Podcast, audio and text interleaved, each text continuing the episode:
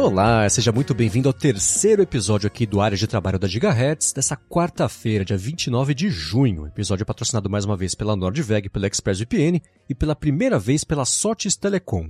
Aqui é o Marcos Mendes e quero dar as boas-vindas de novo, terceira vez, a Bia Kunze, garota sem fio. Tudo bem, Bia? Oi, Marcos, tudo bem? Olá, ouvintes. Vamos lá, tudo bem. Quero falar rapidinho que eu tô bem feliz com os feedbacks que a gente tem recebido da galera, o pessoal deixando Legal, avaliação né? também. Muito obrigado a todo mundo que tá ajudando a deixar os episódios cada vez mais bacanas e mais úteis pra você, que é o propósito aqui do Área de Trabalho, né? É isso aí. Vamos falar também muito do feedback do pessoal aí, além das nossas pautas. E o pessoal tá sugerindo pautas também, né? Uhum. Tá sugerindo, e, e as pautas estão acontecendo também, né? Do primeiro pro segundo episódio, o Evernote, que tava quieto há anos, lançou lá o suporte aos widgets no iOS, e nessa última semana, Sim. a gente comentou algumas vezes já aqui sobre áudios no WhatsApp, né? E rolou uma polêmica no Twitter, como acontece geralmente no Twitter, sobre áudios do WhatsApp, né? Que um usuário que eu, eu, não, eu não conhecia, não sei se é uma pessoa de destaque, mas Rodolfo Sampaio falando, ó, não ouça áudios no WhatsApp no 1,5x, no 2x. Se você não tem tempo para ouvir, entenda que acelerar o áudio é desrespeitar o seu ritmo saudável de vida. Parece super legal ganhar 5 minutos ali ao ouvir um áudio de 10 minutos no 2x, mas na prática, ao invés de ganhar tempo, está perdendo saúde e isso começou de, é tipo a discussão do biscoito e bolacha, né? Começou a discussão do áudio e não áudio do WhatsApp, né? Que é uma coisa que a gente já comentou aqui algumas vezes. Né? Sim. Então, eu, eu vou concordar com o Rodolfo só até o 1, 2, 3, 4, até a quinta palavra da sentença dele. Não ouça áudios no WhatsApp. Ponto. Uhum.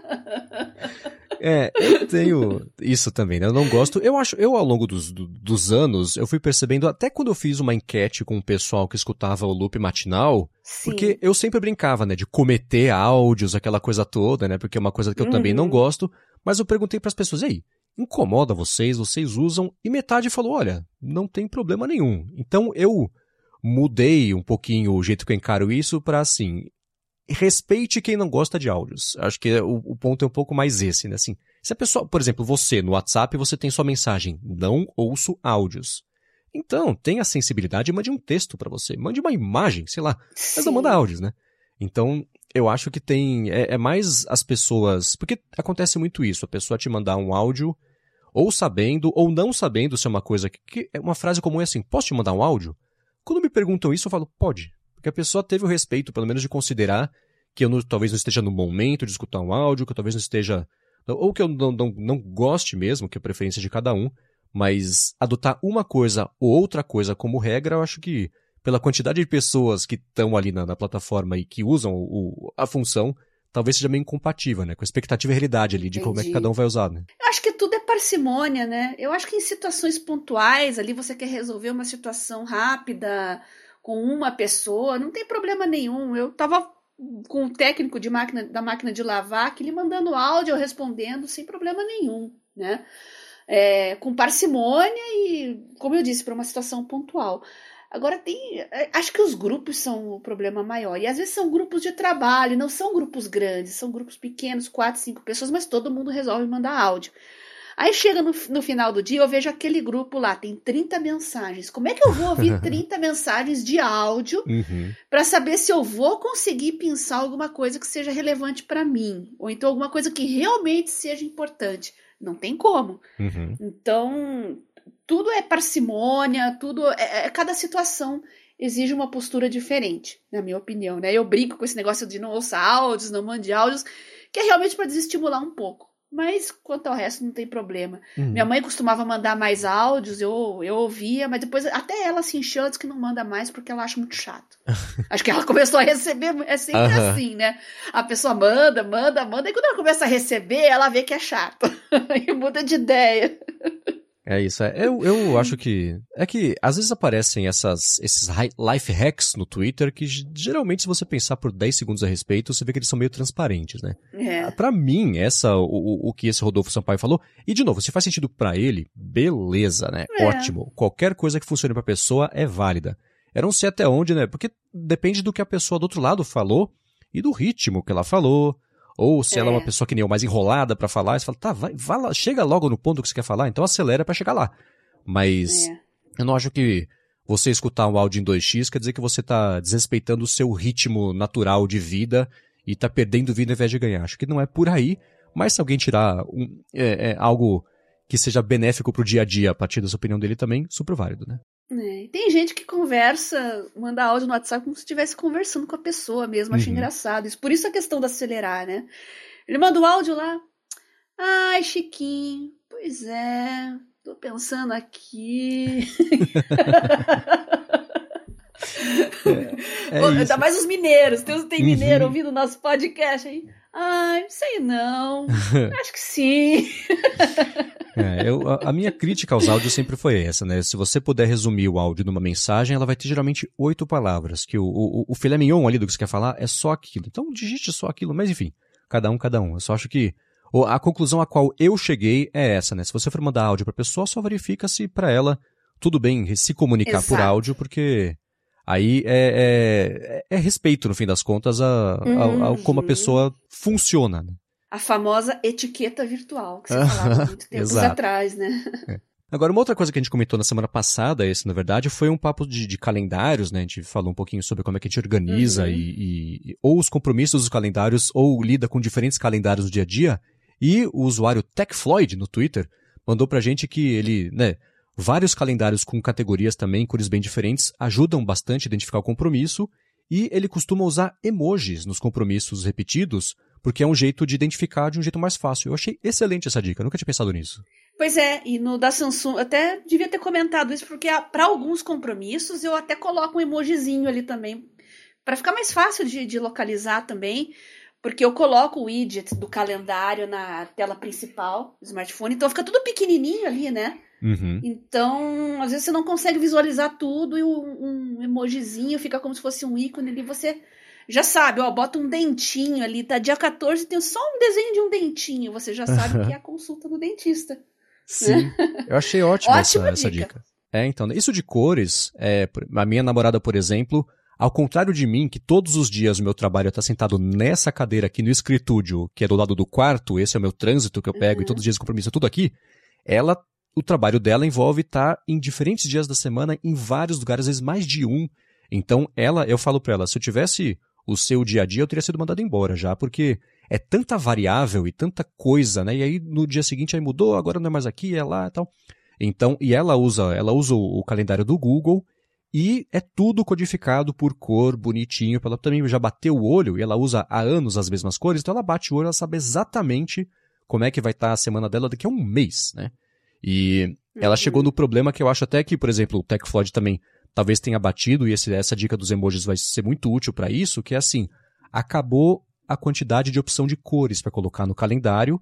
A gente foi atrás de ah. calendários que oferecessem mais cores, mas aí era do tipo, ah, sei lá, tem duas a mais. Ou então, ah, para você ativar todas as cores. A cor é muito próxima, às vezes, é, né? Não então, diferencia né? direito. É, entendo. Se você diferenciar o oliva do, do verde, do não sei, não, não muda muito, né? Então, é. eu acho que essa dica dos emojis vai ajudar muito nessa situação. Obrigado, TechFloyd, pela dica.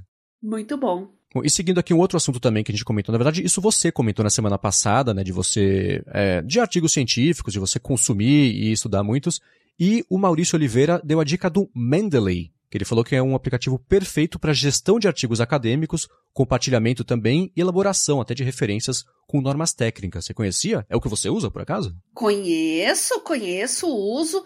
No momento eu não estou usando. Eu uso para trabalhos pontuais também, para organizar, é muito importante, porque quando você começa a trabalhar com muitas referências, quem trabalha com isso sabe, fica uma bagunça, você se perde completamente. E para montar citações também é uma trabalheira, é uma coisa que não dá para fazer manual.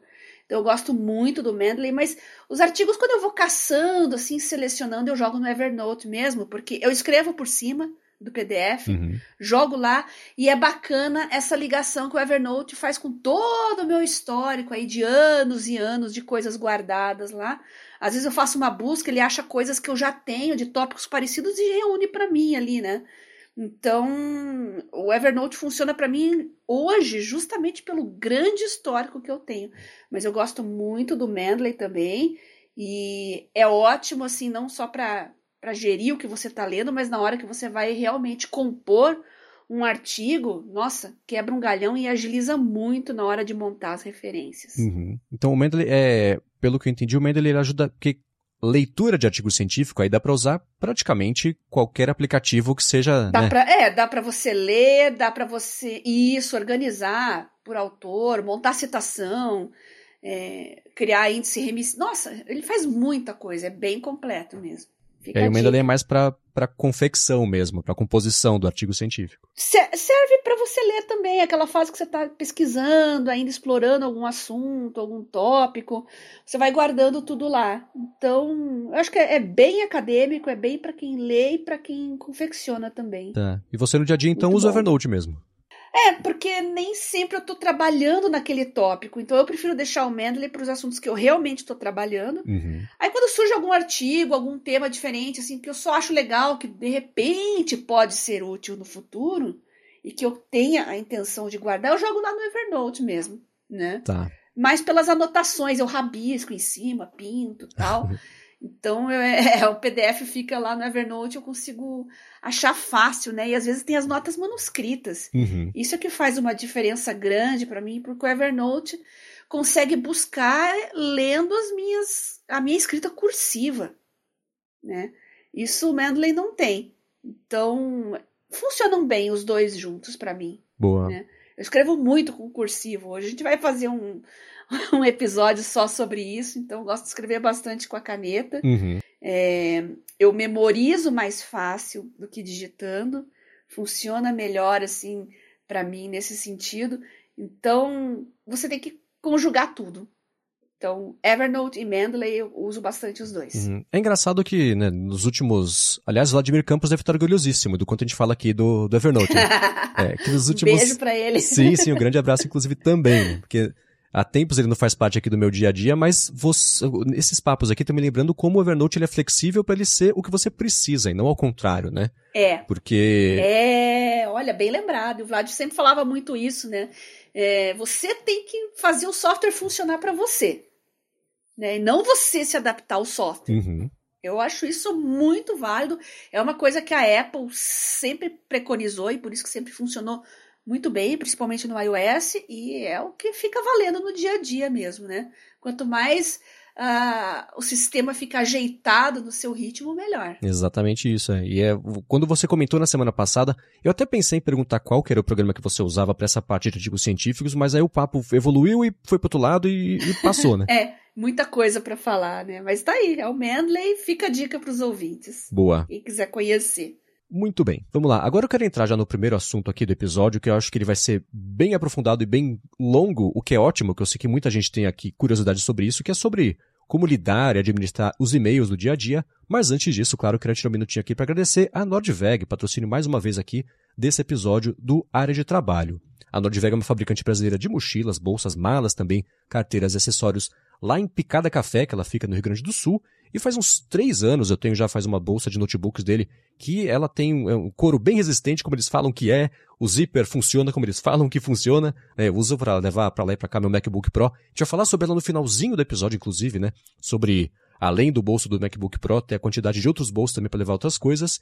E faz um tempo também eu tenho o que eu ganhei da minha namorada de presente, a bolsa, uma bolsa grande de viagem, quando necessário também. E também super bacana, qualidade legal nunca precisei usar a garantia vitalícia que eles oferecem para as bolsas, malas e mochilas.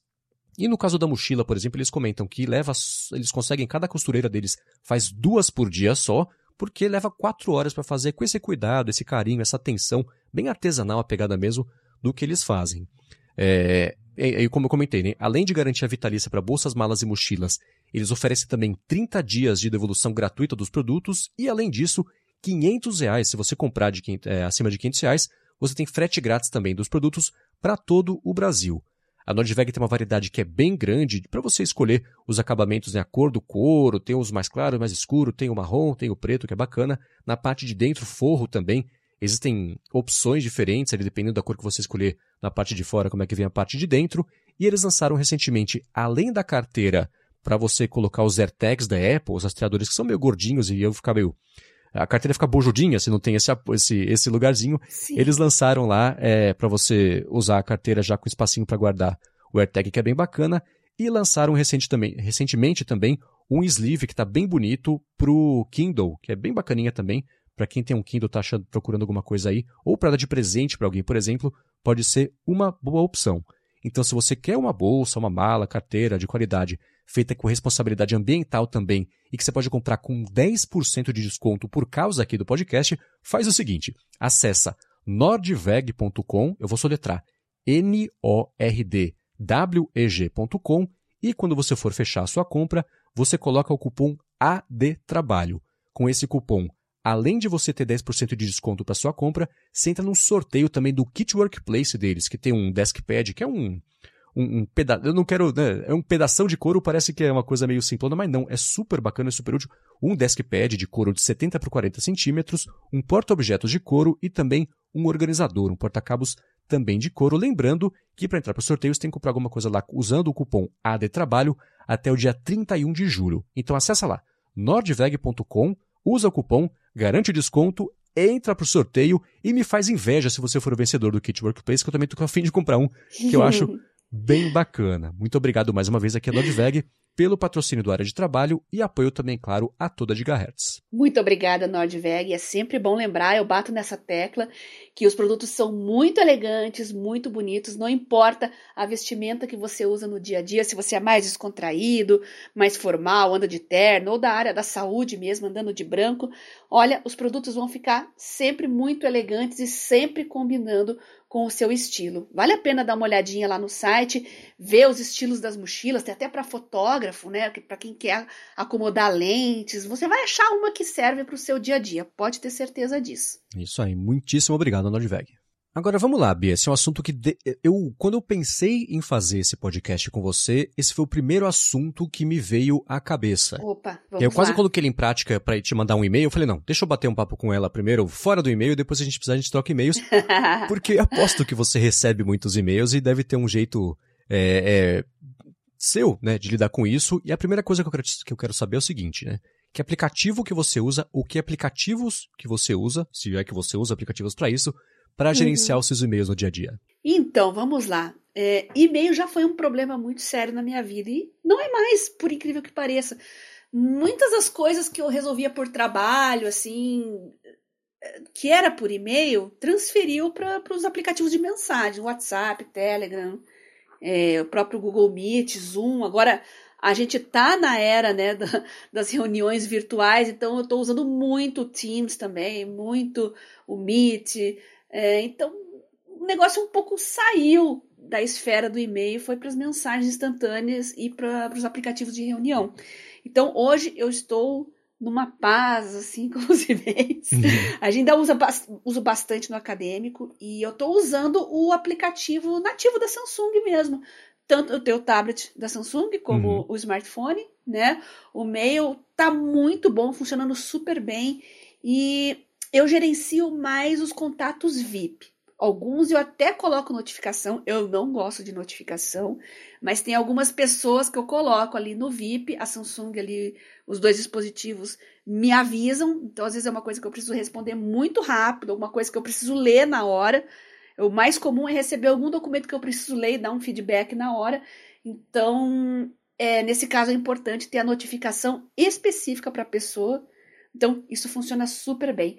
Já usei muito, muitas soluções de e-mail. Na época que era um inferno, que era o inferno, eu usava vários, inclusive opções pagas, experimentei o Spark. Uh, eu não usava muito webmail, até porque eu ficava menos no computador. E quando eu fico no desktop ou no laptop mesmo, eu não gosto de ficar com e-mail aberto, assim, sabe? É, um, é uma coisa minha, eu nunca gostei. Então eu prefiro separar momentos no dia pra, só para responder as mensagens, exceto as urgentes. Então, hoje eu tô super de boa com e-mail. E-mail não me aporrinha mais a vida. o que me aporrinha a vida é o WhatsApp. Trocou 6,612. E, e é curioso, Marcos, como as pessoas parece que estão usando o e-mail de forma mais inteligente hoje. Eu não recebo mais assim, ah, Bia, você pode ir às 14 horas. Não. Uhum. Sabe, é sempre com algum anexo, alguma coisa que antes você ficava marcando uma reunião, ficava aquele ping-pong de e-mail, sabe? Você pode dia tal? Não, tá, tá. Hoje você faz isso por, por WhatsApp, né? Ou tem aplicativos também que você é, deixa o teu calendário aberto. O próprio Gmail, acho que tem isso também. Você pode criar um calendário público Uhum. é, para sua equipe, por exemplo, ou só seu mesmo. E fala, olha, escolhe um horário que vai estar vago na minha agenda ali, as janelinhas, e, e me avisa que tá beleza. Ah, perfeito, né? Não precisa ficar trocando 200 mil mensagens ali para fazer um, um agendamento. Uhum. Então, e-mail tá bem legal de gerenciar hoje em dia e as pessoas estão usando muito melhor do que usavam antigamente. O spam diminuiu também, você já percebeu isso? Eu não sei se ele diminuiu ou se o anti-spam tá melhorando. Ah, pode ser. é bem provável. Eu apostaria que o spam aumentou. O do Gmail é muito bom, né? É, sempre tem isso, né? Uhum. Mas aquele e-mail marketing chato, eu acho que as pessoas também se deram conta que aquilo não causa um- um- uma impressão positiva nas pessoas, né? O, o marketing quer impactar positivamente as pessoas, Uhum. mas estavam impactando negativamente. Sim. Então é. parece que é, hoje tem ferramentas assim, ah, não gostei, eu posso me desinscrever. Você realmente se desinscreve. Você não está confirmando para o spam que você existe. Uhum. Então tá. é, houve uma educação geral, eu acho que o e-mail amadureceu bastante, já são aí 20, 30 anos usando e-mails, eu acho que as pessoas aprenderam a usar. Agora falta aprender a usar o WhatsApp, ligações telefônicas também, o spam é um problema. Uhum. As dores de cabeça continuam, mas saíram do mundo do e-mail, felizmente. É, né? O e-mail, ele é, ele é curioso, eu tava. Inclusive, eu não lembro qual foi o podcast. Se eu lembrar a tempo, eu coloco aqui nas notas do episódio. Ah, Mas falando sobre como o e-mail foi criado, inventado e até estruturado para uma internet que não é a internet que a gente usa hoje em dia. Né? Até o, o próprio uso da internet lá no começo versus como é que ele é hoje em dia mudou porque hoje pode ser qualquer coisa, né? Aquela coisa de comunicação, até uma coisa mais, mais é, acadêmica, né? Extrapolou muito isso e muito rápido, né? Mas o e-mail, o próprio protocolo de e-mail, de você poder mandar qualquer coisa, né, sem ter sido requisitado para qualquer pessoa do mundo, sabendo qual que é a sequência certa de caracteres para bater do outro lado lá, é uma coisa que é, é, é, é. hoje em dia não seria assim, né? é. E foi e era uma discussão, acho que tinha até, talvez até a ver com o Twitter, porque o Twitter ele é como se fosse um protocolo de e-mail fechado e hoje em dia um dos, uma das apostas do porquê que não deu tão certo quanto o Facebook, por exemplo, é por causa disso, que ele funcionaria muito melhor como uma- um protocolo de comunicação, assim como é o e-mail, e aí cada um colocaria a própria roupinha em cima disso, como se fosse, por exemplo, os provedores de e-mail. Então teria, não é isso, mas simplificando aqui, né, o Twitter do Gmail, o, o, o Gmail, o e-mail é um protocolo, o Gmail encapsulou isso numa, num, num, num ambiente próprio. Mas enfim, o e-mail foi criado para um outro tipo de uso de internet, né? E eu concordo com você. Eu acho que nos últimos anos, especialmente, muito porque a comunicação entre as pessoas migrou para os mensageiros, para o WhatsApp, para o Telegram, muito porque o e-mail virou esse inferno de administrar mesmo, né? Porque o, o, o spam que passava pelo anti-spam era mais alto, isso eu concordo. Eu recebia muito mais, ah, promoção, coisa de, sei lá, comprei numa loja. Dia seguinte chega, ah, escuta, por que você não compra de novo, né? E, claro que eu até comentei aqui, acho que no primeiro episódio, tem o trabalho todo que eu venho fazendo ao longo dos anos, é, chegou um e-mail que eu não quero receber, uma newsletter, eu me desinscrevo, né? Porque isso, no agregado, faz com que você, ao longo do tempo, passe a receber menos, exceto o que vai cair no spam, que você não vai nem ver. Então, tudo bem. Eu, por muito tempo, tentei também usar aplicativos de e-mail, aplicativos específicos. Usava o Spark, que você citou também, porque ele tinha coisas ótimas do tipo assim, ainda tem, né?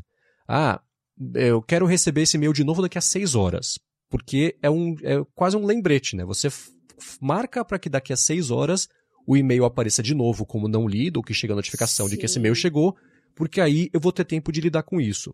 A gente vai comentar aqui é, daqui a pouquinho, mas eu mudei um pouco a forma como eu, eu lido com e-mail também, mas ele sempre foi ótimo por causa disso. Ele tinha os lem- o, o Gmail tem isso hoje em dia, mas não tinha antes. Lembrete de que, ó, você mandou esse e-mail faz três dias, Isso. ou você recebeu esse e-mail faz uma semana, você leu e não respondeu. Tudo bem? Ou você precisa responder? Muito né? bem lembrado. Essas coisas bem são lembrado. ótimas, Isso é né? super útil. Aham. E, inclusive, o, o cliente nativo da Samsung tem isso também. Eu uso pra caramba. Às vezes eu recebo um negócio sexta-feira. Ó, Bia, segunda-feira você manda uma mensagem pra fulana lá, porque precisa... Ah, putz, eu não vou lembrar. Eu boto um lembrete ali no próprio e-mail. Aí aquele e-mail pipoca de novo. Opa, já, já me recordo do que eu tenho que fazer e já mando a mensagem na hora que eu tenho que mandar. Sim. Nossa, bem lembrado. Isso aí é útil realmente, é uma ferramenta muito útil. É, uma coisa que a Siri passou a dar suporte há alguns anos, que eu usei por um tempo também, quando eu usava e-mail um jeito diferente que eu uso hoje em dia, era isso. Chegou um e-mail e como o aplicativo nativo de e-mail do iOS não tinha esse tipo de recurso, dava para falar assim para Siri, ó, oh, me lembra sobre isso daqui a seis horas. Ela criava um lembrete sabendo onde que eu estava na mensagem certa, daqui a seis horas abria lá com um link para eu tocar e já a notificação com o lembrete com o link para eu tocar e cair direto naquele e-mail. Foi um outro jeito também que eu achei de administrar isso, porque às vezes você precisa res responder hoje, mas não dá para responder agora. Mas o e-mail chegou agora, você leu, daqui a seis horas eu não vou lembrar que tinha esse e-mail que era para eu responder. Então aí passa, né? Sim. né? Então, passa, o Spark é foi um dos primeiros que chegou com isso. E aí, depois que esse tipo de função começou a chegar nos aplicativos de e-mail, eles começaram a apelar muito forte para colaboração, então equipes inteiras tendo acesso a mensagens e, e, e um jeito mais bacana de, até de comunicação interna dentro do aplicativo para equipes também. Então, quem conhece o Spark, que eu acho que é da Riddle, né? Que tem o tem aplicativo de PDF também. Ah, é, tem de calendário, é. eles é, vale a pena dar uma espiada. E aí, nos últimos anos, o Gmail começou a nativamente adotar essas coisinhas todas que ajudam a gente a lidar com o e-mail como ele é hoje em dia, e não como ele foi criado lá há, há 30 anos, 40 anos, com a criação da internet. Né? É, que bom que está evoluindo e que está ficando mais útil e mais adaptado para gente. Uhum. Agora, sobre isso, cada um tem a sua técnica, tipo receita de família. Cada um tem a sua e, e, e jura de pé junto que é a melhor que existe. Como é que você organiza a sua caixa de entrada, ou as suas diferentes caixas de entrada, ou é tudo uma caixona de entrada só? Como é que você lida com, com os, com os canos todos que chegam e-mail? Eu organizo, eu organizo por pastas. Se não me interessa, eu deleto na hora. Eu não gosto de acumular coisas que eu não quero, não faz sentido deixar ali, né? Eu acho que a maioria das pessoas, os usuários comuns, vão deixando ali, né? Fica aquele inbox infinito. Mas eu não gosto, eu, eu apago. Muitos boletins, né, newsletters, eu costumava direcionar automaticamente para pastas específicas, mas eu percebi que é, eu ficava preguiçosa, eu, eu tendia, a, a, tendia a ignorar isso. Infelizmente, é, ah, agora tem 50, nossa, eu não li nenhuma, né? Então, ou eu me desinscrevia, ou as que realmente me importavam, não, deixa na, na, caixa de entrada, eu dou uma olhadinha ali, vejo se tem alguma coisa que interessa já no, no instante que eu recebo, né? Mas as minhas pastas é, eu organizo por ano. E se eu for entrar ali no meu, eu tenho meu servidor próprio, né? Eu tenho um e-mail institucional que funciona dentro do, do sistema da Microsoft, né? Do Outlook. Eu tenho os meus que estão no meu próprio servidor, tenho um da Apple também, tenho o Gmail, tenho vários e-mails, né? Mas o meu mesmo, do meu servidor, está organizado por pastas já há muitos anos. E se eu for entrar lá, eu tenho pasta desde 2002. Tenho lá arquivo 2002, arquivo 2003, arquivo 2004. E é até engraçado a gente falar da, do volume, depois eu vou dar uma olhadinha lá para ver como é que tá o volume de mensagens, quantas mensagens eu acumulei a cada ano. Detalhe, eu só guardo as coisas realmente importantes. É, leitor meu, ouvinte, coisa de trabalho, Uh, coisas genéricas assim, tipo um press release, por exemplo, eu leio e apago, não fico guardando release, a não ser que seja algum, de alguma operadora de celular, às vezes uma fabricante, um lançamento de um produto, alguma coisa que eu queira guardar para ter como referência no futuro. Mas tirando isso, eu apago tudo. E eu prometo que eu volto aí nos próximos episódios, me cobrem, que eu vou dizer para vocês quantos e-mails eu tenho em cada pasta por ano. Isso é legal de ver, só para a gente ter uma ideia como é que as coisas mudaram ao longo dos anos. Então tá lá, tá arquivo 2002, 2003, 2004, desde que começou o protocolo IMAP, na verdade, uhum. né, quando você não tinha que baixar mais a mensagem do seu computador e ela sumia do servidor, eu passei a fazer isso, né, sincronismo de pastas, usar múltiplos dispositivos, e isso não mudou, tá assim até hoje. Boa, eu tenho. Aqui no Mac, eu, eu, também faço isso. Eu coloco no aplicativo nativo de e-mail do Mac todos os meus e-mails, fica tudo centralizado aqui.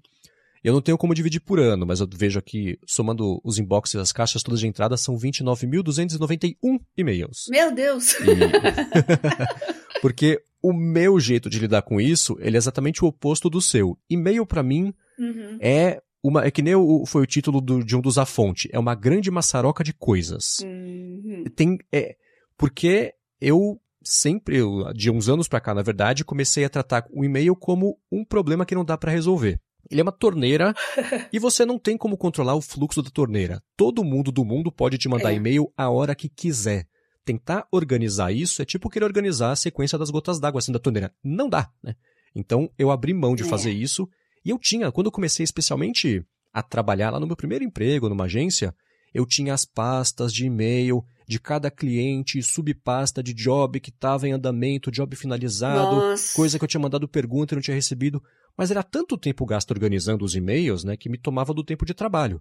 Então o dia que eu... Mas aquela época, Marcos, as coisas eram centralizadas no e-mail, até que fazia sim, sentido sim, sim, essa, essa, tua tática, né? É, aí, mas eu fui percebendo. Tudo ficava lá. É, dentro dessas pastas, o que, que eu fazia? Putz, preciso achar ah, acho que hoje em dia já, já, já faz tanto tempo que não tem. É, e-mail sobre o trabalho tal de Clean and Clear, da Johnson Johnson. Ia lá em Clean and Clear e usava busca para achar o e-mail. Falei, poxa, mas peraí.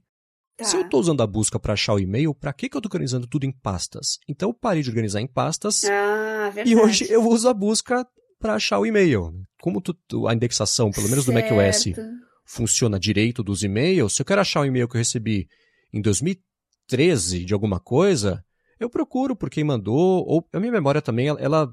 eu, eu tenho. Eu posso me orgulhar da minha memória, ela é muito boa. Então eu vou lembrar que a pessoa naquele e-mail escreveu, sei lá, a palavra farrapo. E eu procuro pro farrapo e acho o e-mail. Então tem isso também, né? A indexação uhum. da minha cabeça é muito boa. Então, eu parei de organizar em pastas porque é um trabalho que não tem fim, que não depende de você. Então, eu desisti e hoje a minha caixa de entrada ela é uma coisa só, então é um scroll infinito os e-mails de, de newsletter, de, de, de spam, né, de coisa assim, eu me descadastro, mas deixo lá também, porque, ah, vou pegar, vou uhum. criar uma regra para quando chegar o e-mail desse enviador de e-mail, não sei o que. Não, é, é, para mim não funciona. É. Né? Tem uma outra coisa uhum. também, por exemplo, para a agência para qual eu trabalho hoje. A gente tem lá a ferramenta de distribuição de jobs, que é uma ferramenta interna deles, e cada coisa que fazem em qualquer demanda que eu tenha que entregar, chega um e-mail na caixa de entrada do trabalho. Então, se é, por exemplo, certo. um job lá que tem 12 pessoas envolvidas, se alguém anexar, comentar, editar ou fizer alguma coisa, dispara um e-mail. Eu falei, não, faz três meses que eu não acesso a minha caixa de e-mail e quer saber? Não fez a menor falta, porque para o trabalho está tudo lá na ferramenta. Então, para quê? Se alguém me mandou um e-mail muito importante, primeiro, não era importante porque não veio cobrar, e depois, não fez a menor diferença. Então, o e-mail do trabalho eu abri, como é que é? Eu abri falência. Eu não lido mais com ele, ele está lá, não faz nem parte aqui da minha caixa de entrada do Mac e eu não acesso lá no Outlook, que é o, eles usam o pacote da Microsoft para fazer as coisas. E fica tudo direto na ah. ferramenta deles. Então, para que mandar um e-mail? Eu tentei, fui falar com a TI, não sei o que. Ah, puxa, mas sabe como é? Veja bem, são regras. falei, então, tá bom, obrigado. Desisti do e-mail do trabalho, fica tudo na ferramenta. Mas no dia a dia, e-mails pessoais, é uma caixona de entrada, e fica tudo lá. Eu desisti de organizar porque não dá para vencer. É impossível, né? Tapar, literalmente tapar o sol com a peneira. Você não vai conseguir. É. Eu, no Gmail, a minha abordagem é bem parecida com a sua. Eu deixo lá, até porque o Gmail eu uso para login de loja, que mais? Para coisa online, assim, aleatória, né? Uhum. Porque o Gmail já tem um gerenciamento muito bom de ah, promoções ali, ele já, ele já sabe filtrar sozinho, é, avisos importantes. Ele sabe. É, né, são anos e anos, quanto tempo a gente está com o Gmail aí, então ele está muito, muito bem incorporado ao teu estilo, né? Eu gosto dele separar as promoções sozinho. Então, eu já vou direto também no que interessa. Se eu preciso buscar, eu já acho, não fico apagando coisas. Mas o motivo de eu gerenciar as pastas por ano no meu servidor, basicamente é para poupar espaço do servidor. Uhum. não deixar ele tão pesado, não deixar tudo tudo lento, né? Servidor próprio é um pouco diferente a abordagem do que um Gmail, por exemplo, que você não precisa se preocupar com nada, né? Uhum, é isso aí. E eu falei de técnicas, né, para e-mails. Existe uma técnica muito que ficou muito famosa nos últimos anos, que ela foi é, pensada, apresentada pelo Merlin Mann, que para quem não conhece é um cara interessante. Ele tem um podcast bem legal com o John Siracusa, chamado Reconcilable Differences, que eles tentam sempre. A, a proposta do podcast é um mostrar pro outro quando eles têm a cabeça mais maluca que o outro, né? Mas é, tem assuntos interessantes que eles lidam com isso.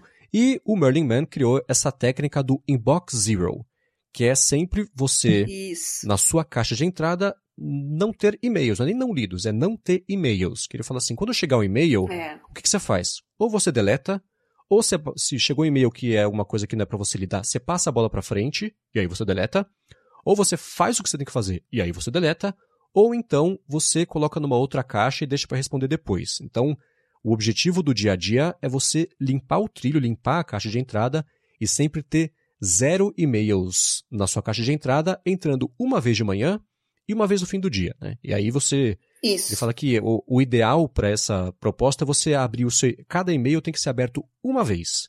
E aí você faz tem que fazer. Ou deleta, ou responde e deleta, ou então você passa para frente, ou você marca para responder depois e tira da caixa de entrada.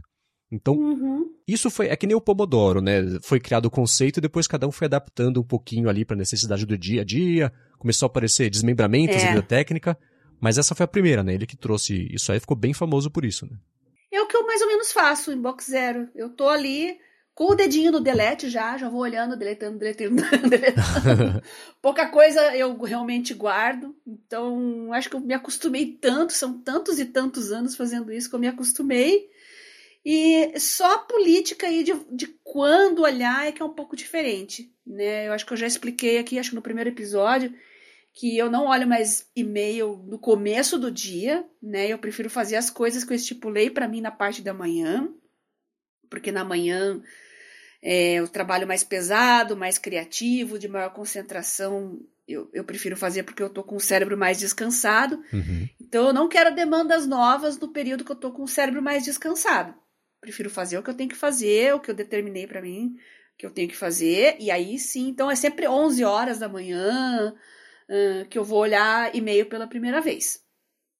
Né? É, não tem nada que seja tão urgente assim por e-mail hoje que chega às 7 da manhã, você não acha? Exato, né? Por e-mail ninguém vai ser preso, ninguém vai morrer, então nada é urgente. Exatamente, nada urgente. Então, aí eu abro só às 11 da manhã mesmo, que é quando eu estou encerrando a minha, a, a minha parte da manhã, não sair de casa, possivelmente eu vou me preparar para sair, né? Que quando eu, eu saio de casa, a maioria das vezes eu, meus compromissos são na parte da tarde. Aí eu já sei se eu vou ter que providenciar alguma coisa, aproveitar que eu vou para a rua, já faço outra coisa. Então, e-mail para mim é nesse horário, das 11 da manhã, e depois só bem no final do dia, depois que eu terminei tudo. Já tomei meu banho, já tô descansada, eu dou uma lidinha lá. Geralmente eu entro nos pessoais, né? Tem coisas mais assim, mais tranquilas para se lidar. Não tem um, um, horário, um horário certo, pode ser sete da noite, oito, nove às vezes é a última hora do dia que eu vejo e-mails, né? E às vezes tem um aviso, ó, oh, o compromisso de amanhã foi cancelado, chega para mim por e-mail. Então eu olho às nove da noite mesmo. Preciso dar uma olhadinha, né? Senão eu vou lá, durmo, acordo, boto o despertador para levantar cedo e foi cancelado. Nossa senhora, eu ia ficar uma arara. então, acho que cada um determina a sua política também, né? Para mim, então tá sendo assim, 11 da manhã e depois final, finalzinho do dia. Uhum. É, eu acho que depende muito, claro, também do contexto. Nada disso é uma regra imutável, né? Às vezes o, o seu é. dia a dia exige uma coisa, exige outra. Eu, por exemplo, eu há muito tempo também só checo o e-mail, não por causa dessa regra do Inbox Zero, mas é porque fez mais sentido para mim. Checo de manhã, checo no fim do dia. Eu nem deixo o e-mail aberto, né? Para não chegar a notificação. A gente fala sobre notificações daqui a pouquinho.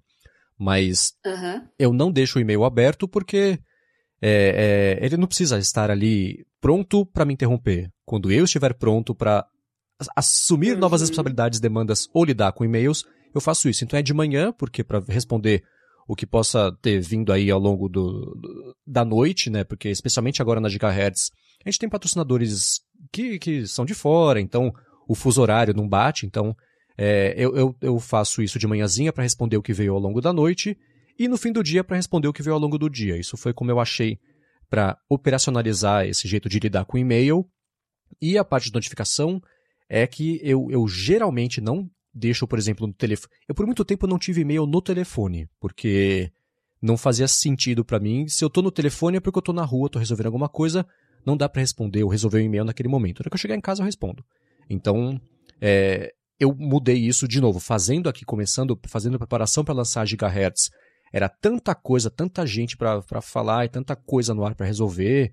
E até a própria parte de configuração, os feeds. Isso aí o, o Guilherme Rambo que, que resolveu é, 99% disso, né? Mas tinha coisa que, até para eu saber como é que estava o status, eu recebia aqui. Então eu deixava é, notificação e o e-mail no telefone. Mas no dia a dia, É, a, gente, a, a, nossa impressão é que tem a necessidade. Pelo menos para mim não tem e recomendo que as pessoas testem. Pelo menos tira a notificação do telefone. Sim. Ou faz aquilo que a gente comentou outro dia, de deixar a notificação chegar silenciosamente. Vai chegar, mas não vai te interromper. Mas na hora que você for mexer no telefone, ela tá lá. Aí você vê que isso chegou, que aconteceu, e você decide se quer responder naquele momento ou não. Mas. É... Olha só que interessante. Acabou. A gente tava falando de e-mail, acabou um VIP meu, do meu e-mail corporativo aqui. Uhum. Já, já pipocou aqui e falou. Reunião das quatro e meia cancelada. Aí, tá vendo? Ótimo, vai ter 12 horas esse episódio, prepare-se, gente. Exatamente. Legal que funciona. Eu sinto um pouco de falta, assim, que alguns grupos de WhatsApp voltem a ser por e-mail. Uhum. Tipo uma lista de distribuição, alguma coisa assim. Porque tem certos. Meus grupos de, de, de, WhatsApp são assim, às vezes são grupos pequenos, que em projetos curtos, de dois, três meses, aí desmancha o grupo. E, e tem uns 14 ou 15 ao mesmo tempo. É uma loucura, mas é, infelizmente tem que ser assim. Eu tento levar o povo pro Telegram, nem sempre dá. é. Mas a gente determina assim, sem áudio, tá todo mundo de acordo, né? Já uhum. no comecinho, falei, e as pessoas acabam concordando depois. É, realmente não, pra gente não, não tem esse negócio de áudio, então não vamos usar. Uhum. Agora, troca de arquivos é uma coisa que me intriga demais, porque sempre tem muita troca de arquivos Sim. nesses grupos de WhatsApp. Ou é Word, ou é PDF. E eu fico assim louca porque o WhatsApp está no celular. Eu estou no tablet, às vezes estou no computador, a maioria das vezes no tablet mesmo, e eu quero ver na tela grande. Aí o que, que você tem que fazer? Abrir o maldito WhatsApp Web. Meu Deus do céu, esse é outro, depois dos áudios, olha, o WhatsApp Web é o outro inferno na Terra. Ficou muito ruim, ele é muito pesado, é pesado. ele não foi feito para isso, deveria ter um cliente dedicado que eles ficam prometendo, prometendo, eu já escuto rumores é tanto tempo, mas uhum. não sai disso, né? E o negócio é tão sério que eu, eu conheço uma menina que ela criou um grupo de WhatsApp só com ela. Eu falei, mas por que você tem esse grupo só com você? Ah, porque daí eu tô no WhatsApp web, eu pego os, os, os arquivos do que eu recebo pelo WhatsApp e encaminho para mim mesma. Mas, como assim? Olha, olha, é só usar um disco virtual, tem ferramentas para isso. A gente está no Office, no Office 365. Poxa, abre um chat ali do lado do Word e conversa enquanto edita o documento. Uhum. Sabe, tem maneiras mais redondas, vamos dizer assim, menos estressantes do que você, olha só, encaminhar uma coisa que veio num grupo de WhatsApp, você encaminha para você, um grupo de você, você mesmo sozinho e, sabe, não faz muito sentido isso, só para poder abrir no computador e transferir arquivos do computador é, para outros dispositivos por causa do, do WhatsApp. É, né? Já isso... que ele funciona em um dispositivo só e você quer que os arquivos circulem entre os outros dispositivos que você está usando, você tem que ficar fazendo isso. E não faz sentido. É, esse né? malabarismo é, é, que aí a gente vai voltar para aquela discussão lá do comecinho do episódio sobre é, mensagens. Se funciona para pessoa, maravilha. Uhum. Talvez ela esteja, a gente comenta de perdendo vida, né, que o nosso amigo Gustavo Faria é, gosta de falar desse jeito, você tá ganhando vida ou perdendo vida, né? Isso é perder vida, mas se funciona para pessoa, putz, né, tudo bem, que bom, né? Mas é, eu lembro também é. que tinham dado essa dica dessa de criar um grupo para você tem que criar um grupo com alguém e depois excluir a pessoa e fica o grupo só consigo mesmo, né? Porque é para mandar mensagens. e eu vi também já até no área de transferência comentaram com a gente a pessoa usava isso aí para lembretes. Então, ao invés de usar o, uhum. por algum motivo, ao invés de usar o lembrete, mandava mensagem para si mesma para poder chegar, ou até com uma área de transferência para si mesma, copiar o negócio do computador pro telefone, quando não tinha lá um jeito de fazer isso. Então, é, são gambiarras que às vezes, ah, putz, resolve um problema pontual e viram a regra, né? É porque no Brasil, o brasileiro especial ele vicia naquilo e fica só naquilo. Então ele quer usar o WhatsApp para tudo. Por isso que é, sei lá, sistema de pagamento, vou usar o WhatsApp, vou pedir pizza, vou usar, fazer pelo WhatsApp, vou não sei o que, vou usar. Fica só naquele mundinho. Ele quer forçar o WhatsApp, que é um mensageiro instantâneo, a fazer mil e uma outras coisas. Inclusive disco virtual, que eu acho isso o supra-sumo do não faz sentido, uhum. né? Documento que você tem que editar e mandar de novo. Puxa, eu recebi no celular o documento, agora eu vou ter que editar, eu vou ter que mandar para o celular de novo só para poder encaminhar no WhatsApp, para não ter que usar o maldito do WhatsApp web, né? no tablet é um horror. Eu não sei se com vocês é assim, mas às vezes que eu tentei usar, eu tentei pelo Firefox. Só que sempre que eu fecho a, a, a tampa do, do tablet, assim, e, ou então desligo a tela, o WhatsApp Web começa a carregar de novo do zero. É, não sei é... se é um bug, se é só comigo, se ele não tá. Não... É porque eu tento usar no modo web do mobile. Então eu mudo o Firefox Uhum. para simular que eu estou no desktop. Aí ele abre. Mas você fecha a tela ou fecha a tampa, ele tenta carregar o WhatsApp web de novo. Por É, isso ele que tem é um inferno. Ele tem fases melhores e piores, né? Ele, ele é muito pesado sempre, isso é verdade, né? Eles nunca- E mesmo Aham. os programas, os, os- quando você baixa um aplicativo de WhatsApp, o que, que ele é? Ele é o WhatsApp Web envelopado no aplicativo para dar para instalar no, no tablet, no É. computador, né? Então, Uhum. é, ele tem, pra, pelo menos para mim, toda vez que eu entro tem uma atualização, você tem que clicar para atualizar, o, recarregar o sistema dele com a atualização que eles tenham feito de código e tudo mais. Mas é isso, ele, ele tende a recarregar com muita facilidade, é muito sensível para recarregar, com muita facilidade. Uhum. E sempre foi pesado mesmo. Até no Safari tem um aviso, deixa ele aberto ali e fala assim, ó, escuta, essa página tá consumindo memória pra caramba, vamos atualizar pra limpar um pouquinho? Então ele não é um bom cidadão É. mesmo de, de consumo de memória. Ah, por isso que eu amo o Telegram, gente. Olha, O Telegram às é vezes eu tô ali é no verdade. celular, é levinho, e chegou o documento, ó, preenche e envia. Beleza, eu já tô no tablet, o Telegram tá lá, o documento já tá lá. Só abro ele, edito, já envio, tá tudo ali. Não tem gambiarras, né? É a melhor coisa do mundo. Mas eu gostaria muito que esses grupos de trabalho de WhatsApp, principalmente para quem usa ambiente corporativo, institucional, assim, fosse mais usado no ambiente institucional, Uhum. porque funciona. Pelo menos da Microsoft funciona super bem. Eu acho que as pessoas têm um pouco de preguiça de sair daquele cobertor quentinho né, que é o WhatsApp. Muito bem, agora eu quero falar um pouquinho, na verdade, a gente, é, seguindo aqui com, com esse papo de e-mail, até esbarrando um pouquinho em notificações, um estudo que eu achei bem interessante aqui sobre distrações, eu vou amarrar esses assuntos todos com isso, mas antes disso eu quero tirar um minutinho aqui para agradecer a Sotes Telecom, que está patrocinando a nova patrocinadora aqui do Área de Trabalho. A Sotes Telecom é uma operadora de voz e dados que oferece soluções de telefonia para empresas e tem um serviço de PABX na nuvem, que é a solução perfeita para sua empresa ter mobilidade e facilidade também de instalação de ramais e de linhas telefônicas. Com o PABX em nuvem da Sotes Telecom, você implementa ramais na sua empresa totalmente pela internet, sem precisar de uma fiação nova, o que é ótimo, né? Quem já precisou lidar com isso sabe que inferno que é.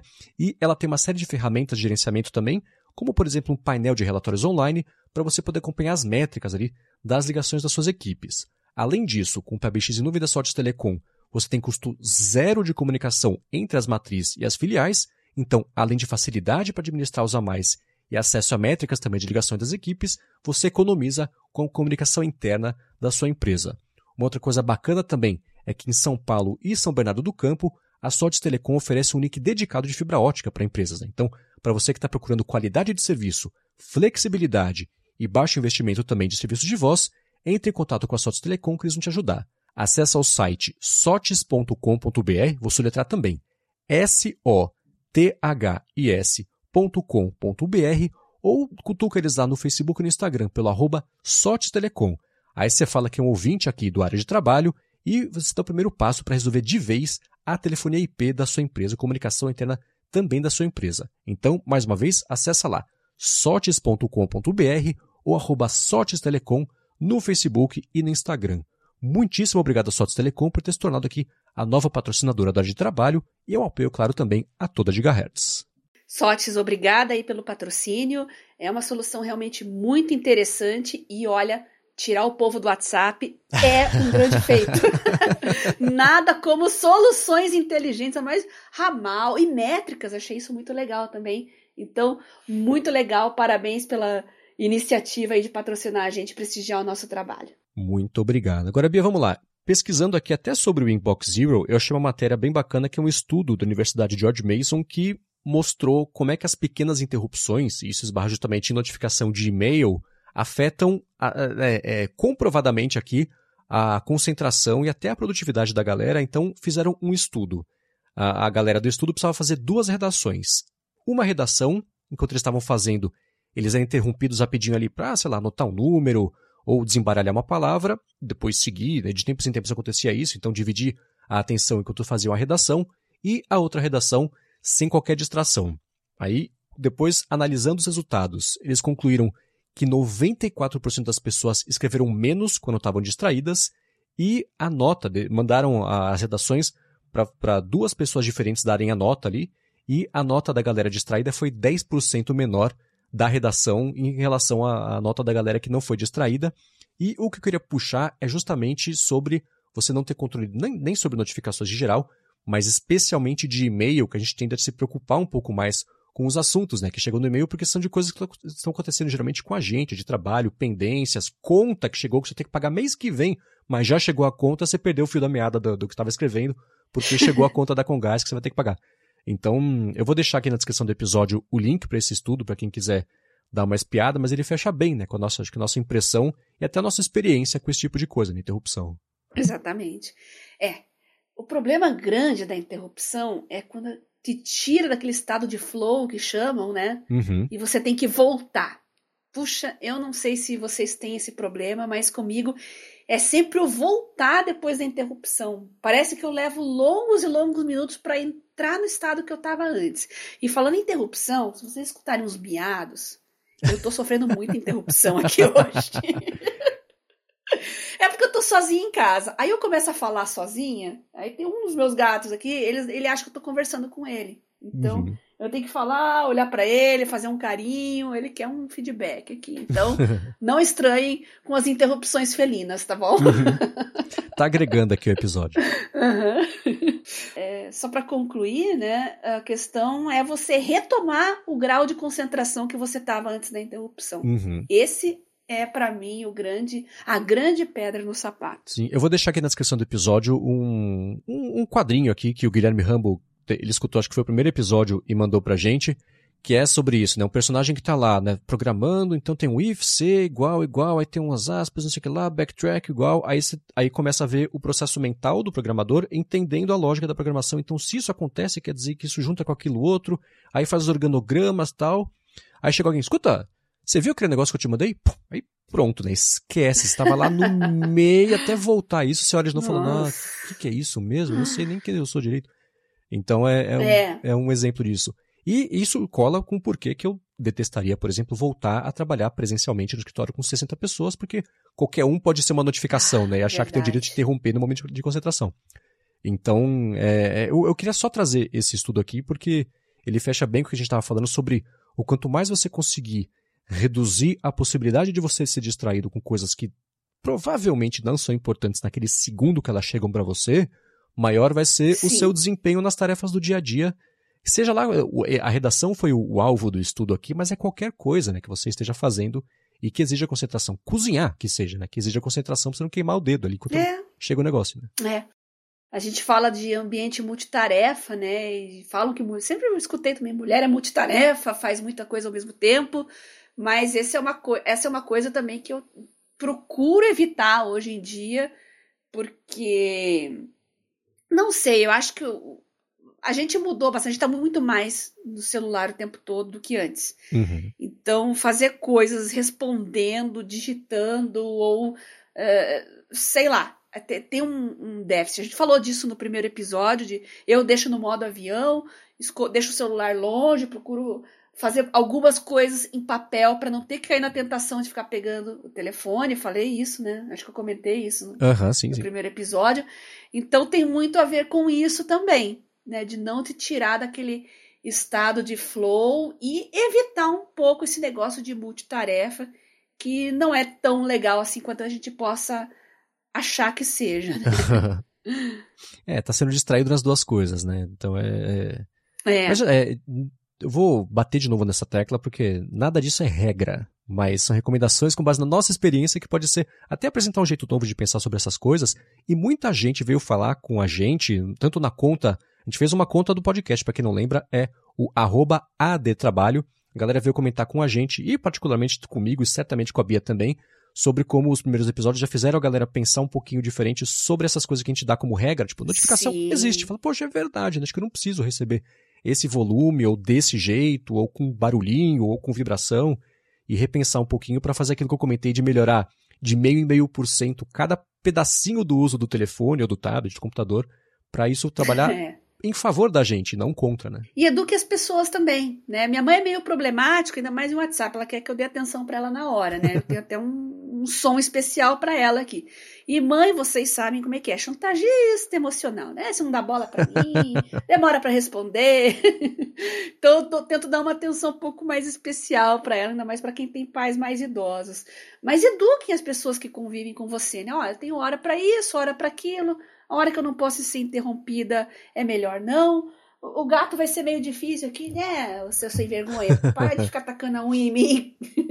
Mas a gente tenta. Então, educar as pessoas, filho, marido, esposa.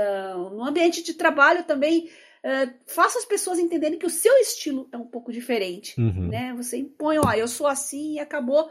Com o tempo tudo se ajeita. Vai ter algumas caras feias? É, no começo, né? Mas depois o pessoal acostuma. Uhum. É, isso é uma, uma preocupação que eu tenho. E tem, tem isso. Eu acho que ao longo dos últimos anos, com o trabalho.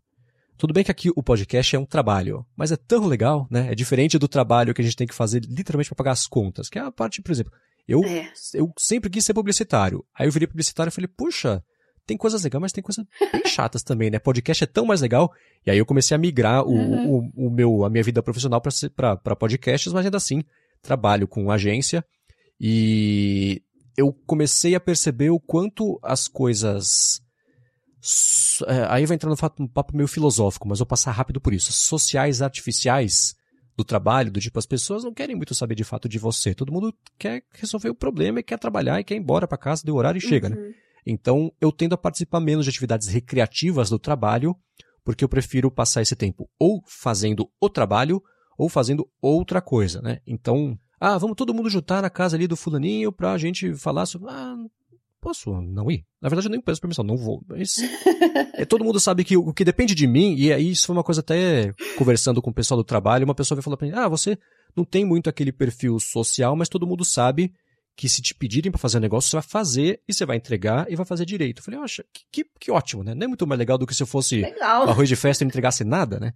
Então eu, eu, eu, eu, eu, tenho, ao longo dos últimos anos, adotado um pouco mais essa postura de, putz, o trabalho é para trabalhar. Eu vou lá, eu vou fazer, vou entregar, vai estar tá é. direito, vai estar tá bom, vai estar tá pronto, é resolvido, eu vou embora.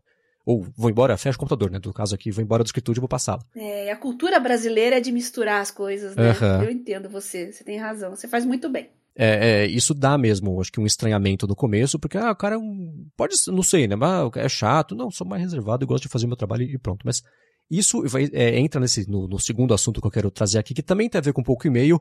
A gente brinca, né? Tem reuniões que podem ter sido e-mails. Então, reuniões, elas atrapalham Sim. tanto quanto e-mails se você não souber lidar com elas, né? elas viram uma arma contra a produtividade e não em favor disso. Então, eu queria saber, primeiro, como é que você lida, porque eu sei que você tem que fazer muitas reuniões, né? Então, como é que você lida com isso no seu dia a dia?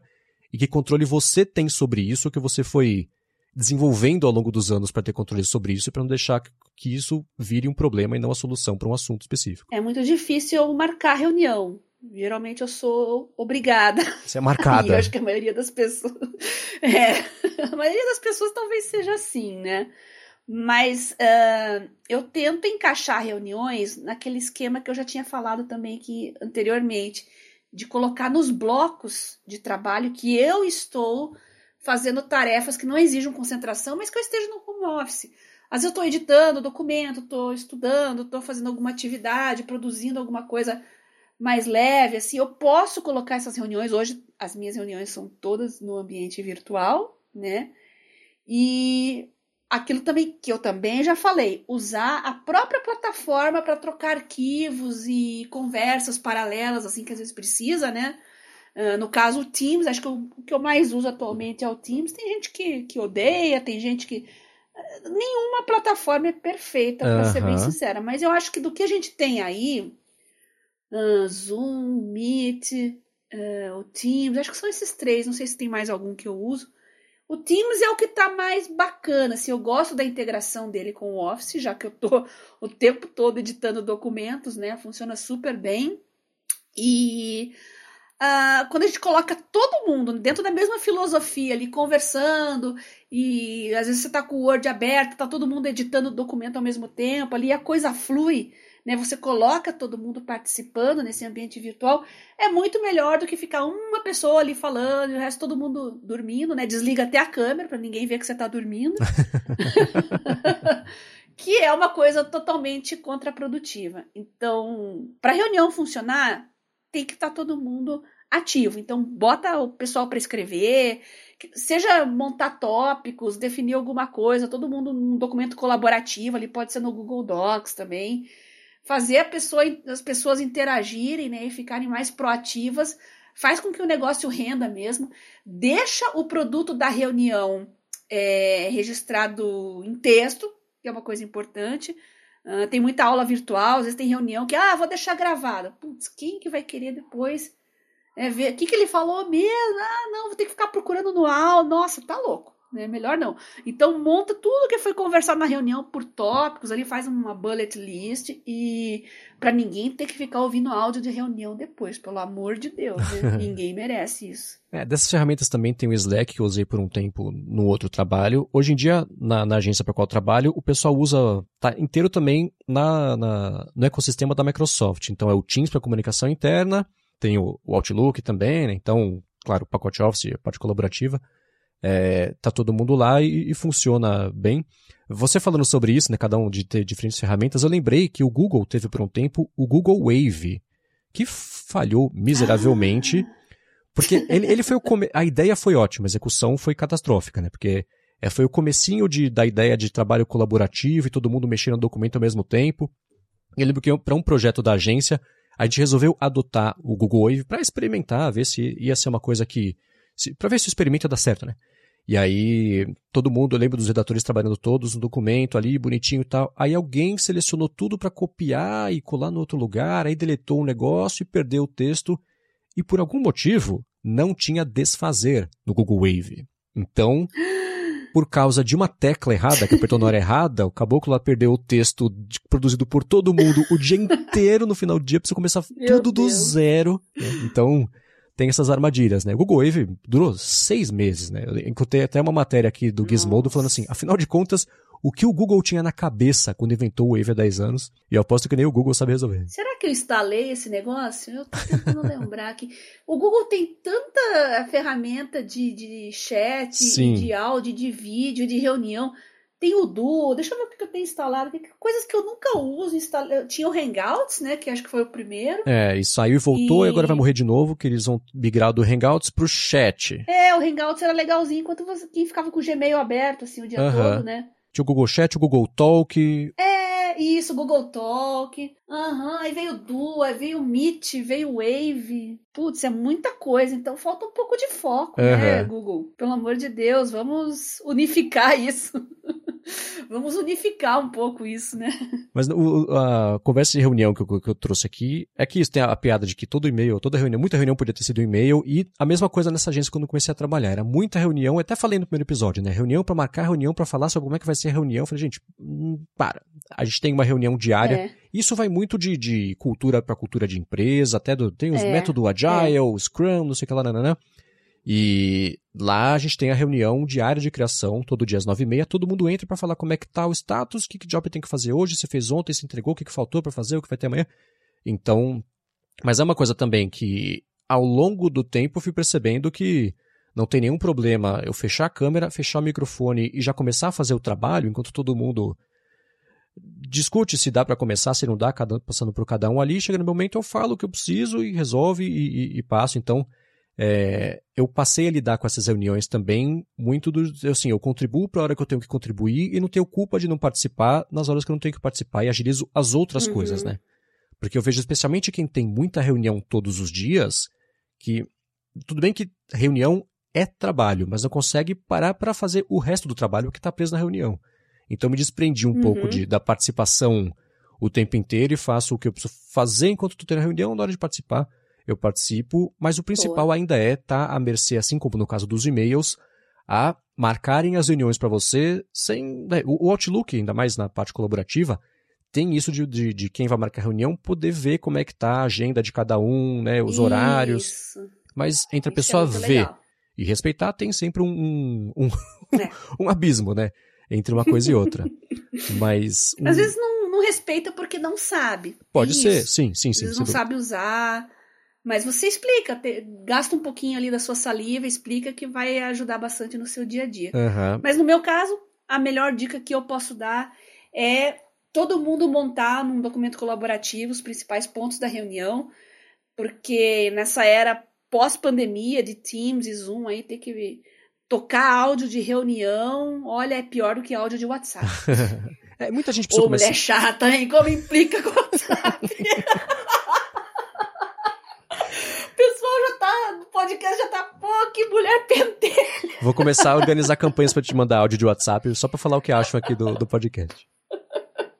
Mas eu, eu acho que essa realidade de muitas reuniões a galera começou a enfrentar por causa do home office, né? Porque é, foi um grande é. período mundial de adaptação de como é que a gente acha um jeito de trabalhar. Tentativa e erro, né? A gente foi, foi. vendo o que funciona e o que não funciona. Então, acho que a quantidade de reuniões hoje em dia, até com o home office, em alguns lugares ele ser ou voluntário ou ainda assim é uma coisa meio quebrada, meio híbrida. A gente pode falar sobre isso aqui, que eu acho que é um tema bem bacana que a gente pode explorar também num futuro episódio. Mas acho que aos pouquinhos a galera foi achando o, o jeito de lidar com reuniões, porque no começo, lembra, qualquer coisa, pode falar cinco minutinhos? Putz, não, tô fazendo negócio, peraí, gente pode falar as, amanhã, né? Então tem um pouco disso. E é, uma ferramenta que eu achei ótima, que ficou bem. Eu não sei se existia antes da pandemia, mas ficou muito famosa na pandemia. E eu sei que o Google, a plataforma colaborativa de trabalho do Google, vai ter suporte a isso. Chama Calendly. Que é o seguinte: eu vou lá na ferramenta, faço login com a conta do Google e falo: ó, eu posso. De, de, tem lá segunda, terça, quarta, quinta e sexta, ou fim de semana também, se você quiser ter reunião no fim de semana, e você fala quais são os seus horários disponíveis nesses dias para fazer reunião. Você manda o link disso para a uhum. pessoa. A pessoa abre, marca ali o horário que ela quer falar com você, e por como ela viu, quer dizer que está disponível, você recebe alerta. Ó, a pessoa marcou para quinta-feira às quatro, tá? E pronto, evita aquele negócio de, ah, você pode ir na segunda? Uhum. Putz, na segunda eu não posso, mas na terça, ah, na terça eu posso das duas às quatro. Puxa, eu posso só às cinco. Então pula essa parte toda e, e, e, deixa mais operacionalizável esse, esse negócio de você achar o horário de marcar reunião. Então, para quem não conhece, uhum. dá uma uhum. espiadinha nesse Calendly, que ele é bem bacana, ele é bem flexível para você. Ó, eu disponibilizo horários de meia em meia hora ou de uma em uma hora para as reuniões, só que só às terças e quintas a partir do meio-dia até às seis. Pronto, a partir das duas, sei lá, uhum. até às seis. Então, ele, ele é um jeito bem, tenho achado bem fácil, até porque como eu tenho feito muitas reuniões por causa aqui da Gigahertz, para falar com os patrocinadores todos, tem funcionado super bem fazer esse. Fazer, combinar o jogo pelo Calendly de um jeito mais direto ali do que uhum. ficar trocando seis e-mails para a gente achar um horário para fazer reunião. Conheço, usei muito para dar consultoria, né? A pessoa queria ter um, comprar horas de consultoria comigo. Então eu já dava lá meu calendário, a marca aí você direto os horários que você quer e a gente faz. Inclusive usei a versão paga por um tempo também muito legal essa solução, me ajudou muito por um bom tempo. E, claro, hoje eu tô, como eu falei, no ambiente da Microsoft, mas eu recomendo muito o Calendly também. Boa. E você tocou nesse assunto rapidinho e a gente é, pulou essa parte da conversa. Eu quero voltar para ela, que é o seguinte: para tornar a reunião mais produtiva. Você falou sobre todo mundo deixar no documento ali, talvez, os objetivos da reunião e os pontos a serem discutidos. Uhum. Mas, e claro, né? Não perder o foco. A gente começa a reunião, daqui a cinco minutos tá falando de videogame, da série, não sei o que lá. Isso é uma coisa que todo mundo sabe, que dá para pular essa parte e, e, e, manter o assunto da reunião. Mas como que você foi achando os jeitos de deixar as reuniões, aproveitar ao máximo o tempo que todo mundo parou para falar sobre a mesma coisa ao mesmo tempo ali na reunião? Olha, isso foi vindo com mudança na cabeça das pessoas, sabe? Não precisei fazer nenhum esforço. Uh, parece que as pessoas estão mais focadas hoje. É curioso isso, né? A pandemia mudou muita coisa e essa foi uma delas. As pessoas estão com mais foco, estão racionalizando melhor o seu tempo e isso se refletiu em tempo de reunião e conversas também. Né? Até no próprio WhatsApp ou no, nos grupos assim de conversa, o pessoal já, ó, tem, aqui tem um grupo para conversas paralelas, quem quiser entra lá, mas aqui é só para falar coisa séria. Uhum. Pô, legal isso, hein? Eu gosto bastante quando tomam essa iniciativa. É, e funciona super bem, mas veio de um contexto em que todo mundo foi jogado nessa bagunça do mundo virtual, então todo mundo unido aí, unidos venceremos, e realmente está dando certo. É, eu lembro também de uma outra agência que, que eu fiquei um, é, um, belo tempo nessa agência e eles tinham mesmo um grupo de discussões aleatórias e uma pasta de arquivos aleatórios também, que era para deixar, era a parte divertida, isso tirou um pouco ali o, o, as distrações nos outros grupos de dia a dia de trabalho.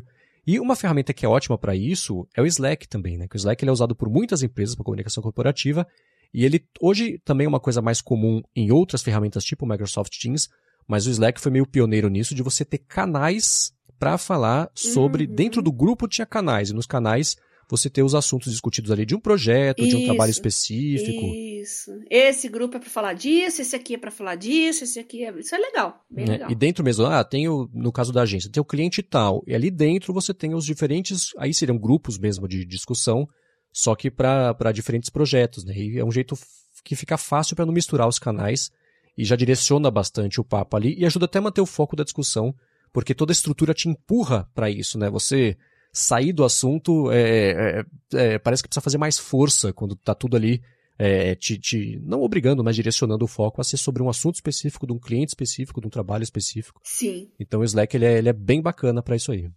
Muito bem, resolvemos e-mails e reuniões, olha que beleza. Então vamos agora pro finalzinho aqui do episódio, que é a gente anunciou na semana passada de começar a fazer isso, né? Ao final de cada episódio, a gente vai ter aqui a sessão do Área de Trabalho Responde. Então, se você tiver alguma curiosidade, alguma dúvida sobre alguma coisa que você queira saber a nossa opinião, o que a gente acha, o que a gente pensa, o que a gente faz sobre algum assunto, manda no Twitter com hashtag ADTrabalhoResponde, porque aí cai na, na, na, nossa seleção aqui, a gente pensa algumas e responde ao fim de cada episódio. Mas antes de fazer isso, claro, quero tirar um minutinho aqui para agradecer a ExpressVPN, que é a terceira patrocinadora aqui do episódio de hoje. Com a ExpressVPN você consegue navegar do jeito mais seguro, mais privado, mais anônimo e com mais liberdade ao, ao, mesmo tempo também na internet, porque você pode fazer com, com, que a sua conexão estivesse vindo de algum outro país, o que é útil, por exemplo, se você vai. Eu sempre dou esse exemplo porque ele é, acho que é o mais prevalente, né? Você quer acessar um vídeo do YouTube. Esse vídeo não está disponível na sua região. Netflix, catálogos diferentes também em países diferentes, ou está viajando, você vai, você vai se conectar a partir dos Estados Unidos na Netflix do Brasil e aquela série que só tem no Brasil você não consegue ver, com o ExpressVPN você consegue fazer isso. Além disso, de você poder escolher entre mais de 100 países né, para você rotear a sua conexão, ela oferece a conexão privada, segura, criptografada. Então, se você vai se conectar, por exemplo, num Wi-Fi do avião, de hotel, de hospital, do shopping, geralmente essas conexões tendem a ser menos seguras do que a conexão que a gente tem em casa e, e com mais controle também sobre o que está instalado ali na rede. Então, com o ExpressVPN, você se conecta de um jeito seguro. A conexão, os dados passam pela ExpressVPN e depois passam ali pela internet do lugar onde você se conectou, e com isso não dá para o lugar ou para alguém enfiado na conexão ali tentar ter acesso a dados, comprometer as suas informações. Ela também se preocupa muito com a velocidade e estabilidade da conexão, então com eles é rápido, não tem delay, é seguro. Então, se você quiser conhecer mais sobre a ExpressVPN e, ó que bacana, aproveitar uma oferta que é ter três meses de graça para assinar o plano anual, você faz o seguinte, vai em expressvpn.com barra adtrabalho. Além disso, você pode testar por 30 dias também a ExpressVPN para ver se ela está dentro aí do que você espera, do que você quer de uma VPN. E, claro, com esse link você ajuda também aqui o podcast. Então acessa lá, expressvpn.com barra adtrabalho, tem link aqui na descrição do episódio, e garante três meses grátis para assinar o plano anual para você poder navegar de um jeito seguro, sem ninguém bisbilhotando ali o que você faz na internet. Mais uma vez, expressvpn.com barra adtrabalho. Muitíssimo obrigado, ExpressVPN, pelo patrocínio aqui do Área de Trabalho e ao apoio também, claro, a toda Gigahertz. E é sempre bom a gente lembrar, se você está recebendo anúncios para lá de esquisitos no seu celular, no seu computador, é, quem será que está acessando suas informações para mandar esses anúncios estranhos, né? Uhum. Talvez esteja faltando um VPN na sua vida, né? Então, obrigada, ExpressVPN, por patrocinar o nosso trabalho. Muito obrigado. Vamos lá. Área de Trabalho Responde. O Enzo Borges fez uma pergunta que eu tinha certeza que seria uma das primeiras que a gente ia receber. O Enzo cumpriu a profecia e quer saber como é que é a nossa mochila, a nossa bolsa. Ele falou tech, tech mala, não sei como é que ele falou. E mandou a foto da bolsa dele. que tem bastante coisa. Vou ver se ele dá permissão para a gente publicar aqui nas notas do episódio, deixar no link também, mas ele até numerou na mochila dele, contando a mochila, são 15 elementos que ele carrega ali todos os dias. E eu quero saber de você, Bia, como é que é, o pessoal chama de EDC, né, que é o Everyday Carry. Como EDC, é que... é? exatamente. como é que é o seu EDC?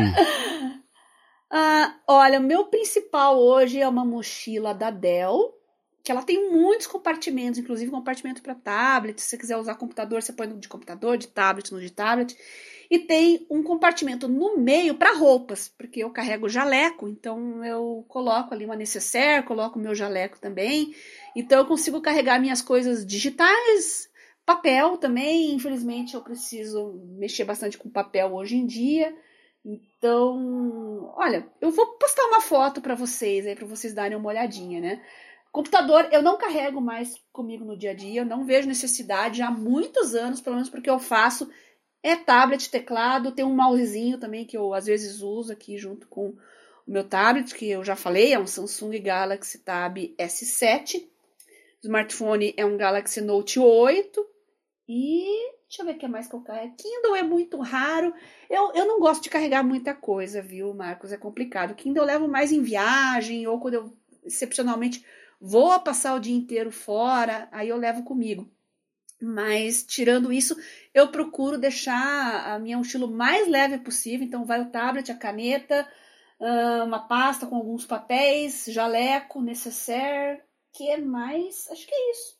Aí tem um tecladinho, tecladinho dobrável da Microsoft uhum. também. Né? Ah, esse tecladinho é ótimo. O mouse, o mouse é um Pebble da Logitech, que é muito bom também.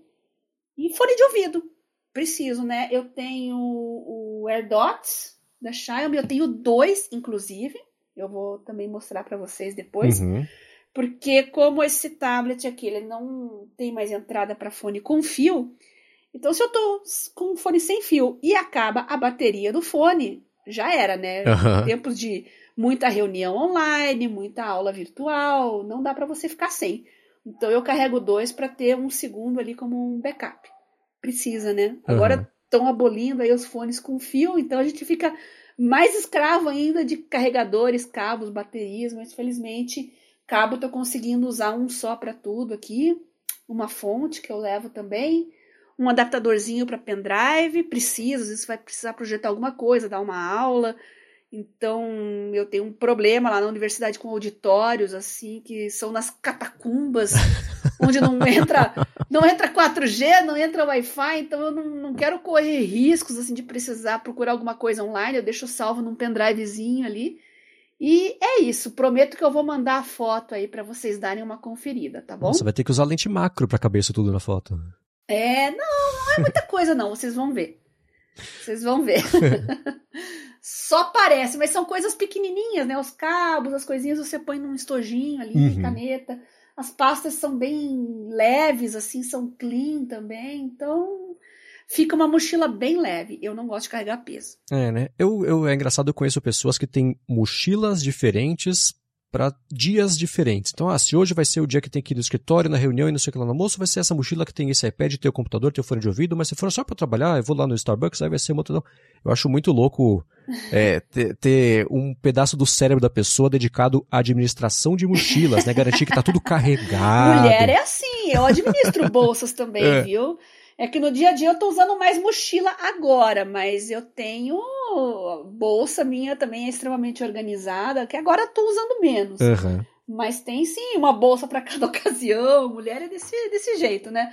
Mas esse negócio de mochilas, eu até entendo, Marcos. Você sabe que tem algumas mochilas que, olha, é imã pra, pra assaltante, pra ladrão. Uhum. Parece que elas gritam assim: olha, tem um MacBook aqui dentro. e vocês sabem como é que é malandro. Malandro fareja, eu não sei como é que eles conseguem, mas eles farejam as coisas que tem na sua mochila e sabe. Então, às vezes, você precisa levar mais uma simplesinha, assim, para dar uma disfarçada, dependendo do lugar para onde você vai. Às vezes, você está num ambiente corporativo, está num lugar que exige um, um dress code um pouco diferente, aí você usa uma Nordweg, claro, né? Mas é, é uma filosofia com, completamente compreensível, uhum. mas dá trabalho. É coisa mais para gerenciar na sua vida. É. é, eu tendo a sempre em tudo a buscar a simplicidade e facilitar a minha vida. Então, a minha mochila, eu uso uma da Nordweg, inclusive, eu vou deixar aqui na descrição, é o modelo Schuster NW066, que é aquela bolsa tipo carteiro, sabe, de, de, de carregar no lado só. E eu carrego as mesmas coisas há anos, que é o MacBook Pro e o, o carregador dele também. Eu tenho um carregador do Apple Watch que é o que eu comprei no dia que saiu o primeiro Apple Watch, lá em 2015. E aí, na época, eu, tava, eu fui fazer a cobertura pelo blog do iPhone dos Estados Unidos e comprei esse carregador. Ele vem enroladinho no, no, no papel, né? Tipo embalagem da Apple mesmo, né? Que, que é tudo preso por, por papel picotado e tudo mais. E aí, o iLex, na época, falou assim: escuta, se você não destacar esse picote, você pode usar esse carregador como um dockzinho. Eu falei, genial. Até hoje, Sim. assim que eu uso, o picote Legal. sobreviveu, tá, tá bem capenga, mas sobreviveu até hoje. Então, eu uso esse cabo como um dockzinho, então ele é, é quadradinho quando está na caixinha, né? Então fica bonitinho também. Então é o MacBook e o carregador. O carregador do Apple Watch, eu uso faz muito tempo também um carregador de aproximação do iPhone que ele é vertical. Então eu deixo aqui o iPhone de pé nele carregando por aproximação, ligado no computador e com a tela virada para mim. Então se chegar alguma coisa que eu tenha que resolver, ou se eu precisar digitar ou até mexer aqui no iPhone, não tem que levantar ele da mesa, tá sempre aqui ativo uhum. e pronto para interagir. Então eu acho ótimo e super útil é, esse carregador. E aí eu uso, também carrego um Kindle e também épocas, né? Tem época que a gente lê mais, tem época que lê menos. Teve ano passado ali, sei lá, uns seis livros em dois meses e faz um tempinho que eu não tô lendo nada. Mas eu comprei para poder ler um livro que saiu do Tony Fadell, que se chama Build, que é o Tony Fadell, ele é o ele é conhecido como o pai do iPod. Ele que cria, ajudou a criar o primeiro iPod e tudo mais, ficou um tempão na ah, Apple. Ajudou também no projeto do iPhone e logo depois ele saiu. E ele criou, ele fez um livro que é sobre, chama Build, né? Então ele fala que é um guia não ortodoxo sobre como criar coisas. E ele fala que, ah, putz, eu tive mentores que foram muito úteis para mim, não vou conseguir fazer mentorias individuais para quantas pessoas eu queria, então fiz esse livro que vai ser uma espécie de mentoria de bolso. Então, estou bem curioso para ler esse livro. Então, o Kindle está na mochila por causa disso.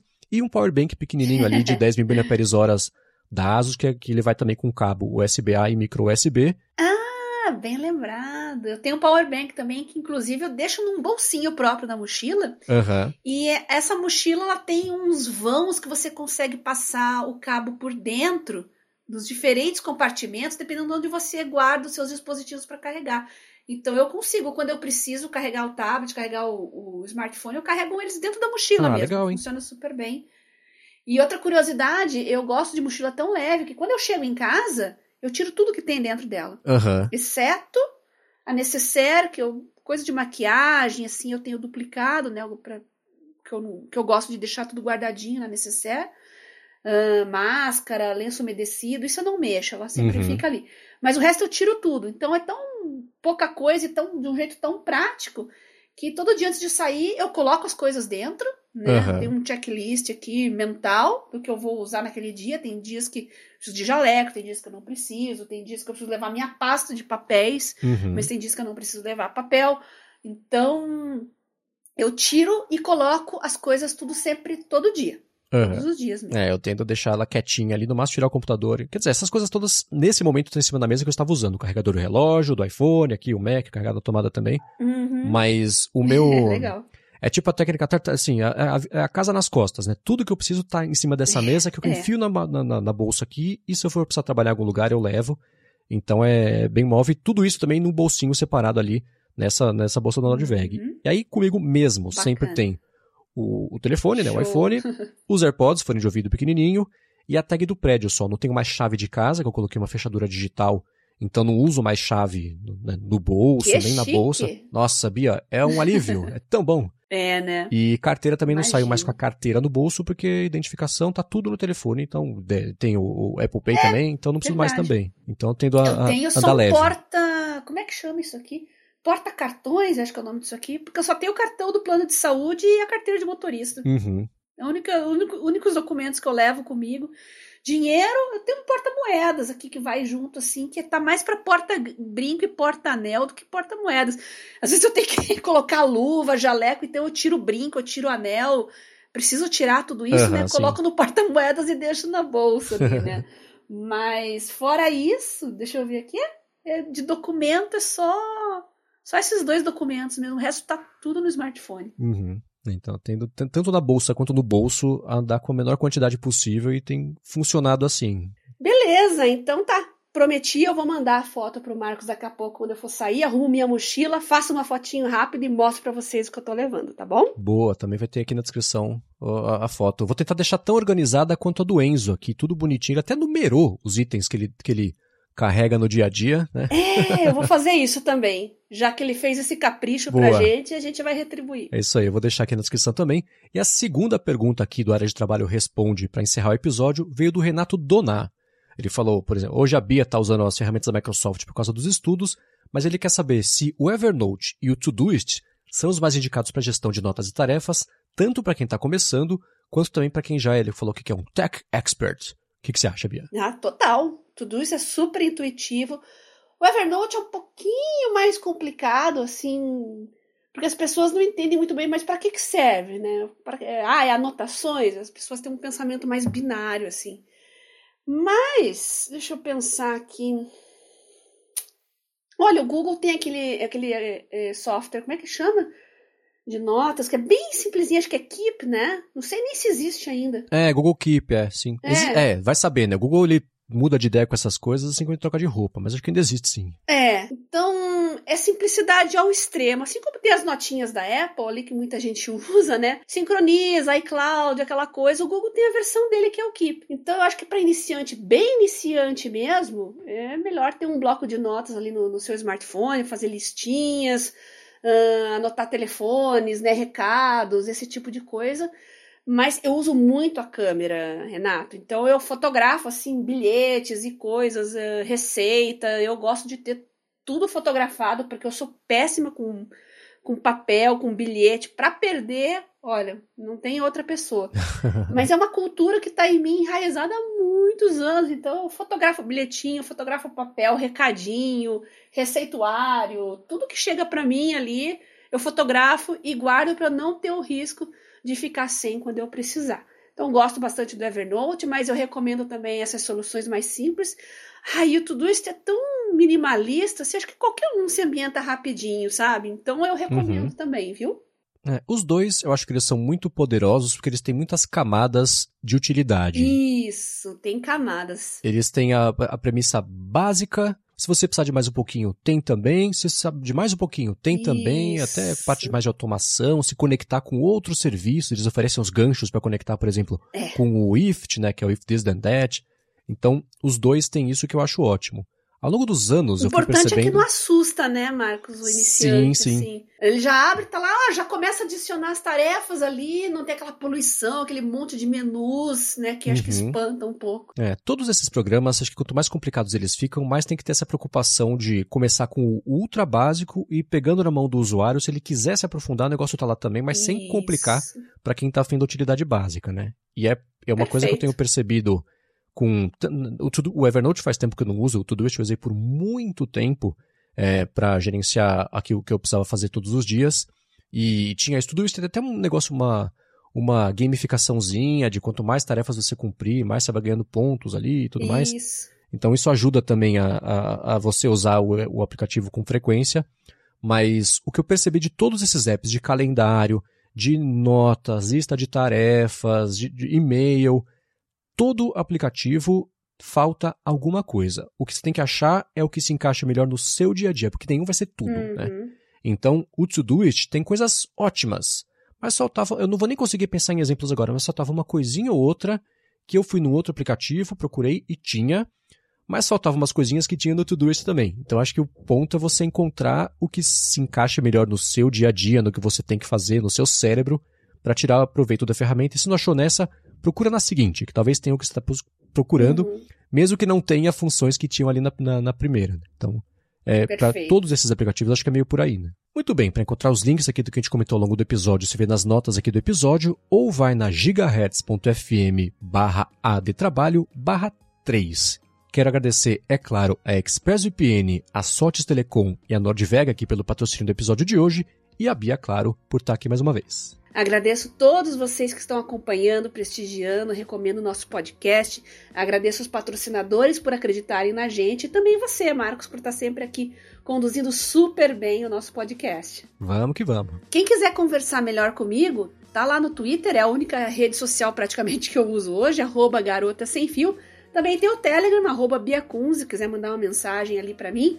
Fique à vontade para sugerir pautas, comentários, mandar fotos também, igual o pessoal tá mandando foto de mochila aí. É uma coisa, uma adição bastante bacana e que tá enriquecendo o programa. Sim, sim. E reitero o muito obrigado a todo mundo que tá deixando avaliação e recomendando o podcast, que eu vejo pessoas que não nos conheciam chegando já ao podcast, quer dizer que tá espalhando, que é sempre muito legal de ver. Para falar comigo, eu sou o MVC Mendes do Twitter, apresento aqui o A Fonte, e também o área de transferência na Gigahertz. E é isso, na semana que vem a gente tá de volta. Beijoca sem fio a todos e até a próxima.